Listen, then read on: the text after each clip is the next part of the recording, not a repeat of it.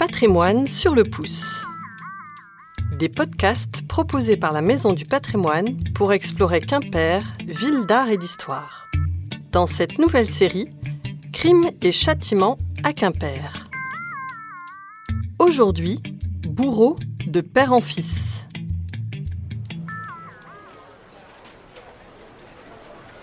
Salut Marc.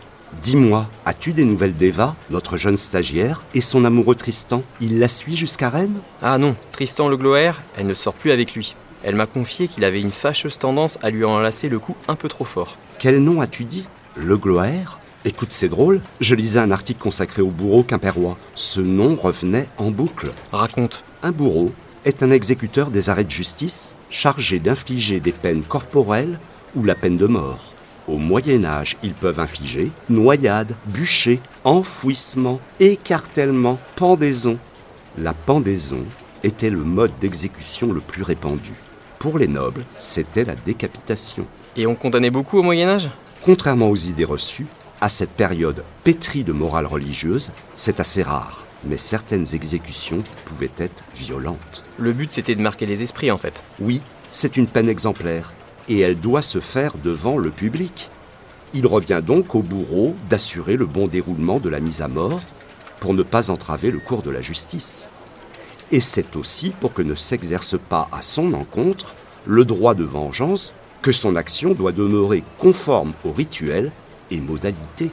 Et le recrutement Un petit CV, une lettre de motivation, une lettre de recommandation des familles? Il était plus difficile qu'on ne le croit de recruter un bourreau. Au XVe siècle, ce sont parfois des bouchers qui étaient quelquefois forcés de remplir également cette mission. Puis la charge devient héréditaire, et il y eut dès lors de véritables dynasties de bourreaux.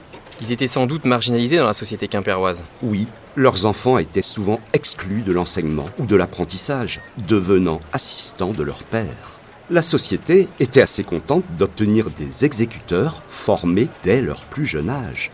En effet. Et leur rémunération? Comme ils sont stigmatisés par la population, ils ont quelques privilèges, ce qu'on appelle le droit de havage. C'est un droit de prélèvement réservé aux exécuteurs de haute justice. C'est-à-dire? Au marché, le bourreau pouvait prendre une certaine quantité de pain, légumes, viande et poissons sur lesquels il étendait sa main. Et à Quimper? Même chose, plus des droits sur la vente des bêtes du champ de foire. On peut imaginer la détestation des éleveurs et des commerçants. Le bourreau peut aussi émettre des quittances pour les autorités, où il détaille la besogne effectuée. Ouh, Ça fait froid dans le dos, mais dis-moi, elles avaient lieu où ces exécutions à Quimper? Souvent, le prisonnier était attaché au pilori de la place Laennec, devant faire face à la vindicte populaire. C'est bien le rond en ardoise que l'on devine sous les terrasses des cafés en été. Oui, nous avons retrouvé son emplacement lors des grandes fouilles archéologiques. Avant que la place ne soit minéralisée, les fourches patibulaires étaient installées sur le frugi. Mais cela change à la Révolution. Je sais que la peine de mort est uniformisée sur l'ensemble du territoire national, et que tout condamné aura la tête tranchée. La guillotine est inventée en prévision des très nombreuses condamnations. Elle doit soulager, si tu me passes l'expression, le condamné, mais aussi le bourreau débordé. Sais-tu qui l'a conçu Je sais qu'elle est proposée par le médecin et homme politique Guillotin, qu'elle a été pensée par le docteur Louis, puis fabriquée par un mécanicien, Schmitt, et un charpentier, Guidon.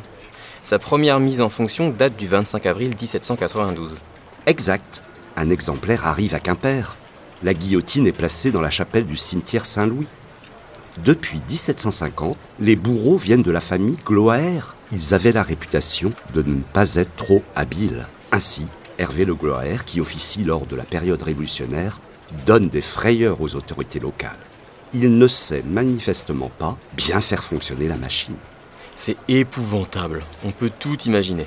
En effet, un rapport quimpérois stipule que la guillotine a été inventée pour abréger le supplice des condamnés, mais qu'elle devient entre les mains débiles du bourreau Gloaer un instrument plus cruel que tous les autres. En 1794, Hervé souhaite avoir un assistant. Il s'est fait un tour de rein en guillotinant des prêtres réfractaires.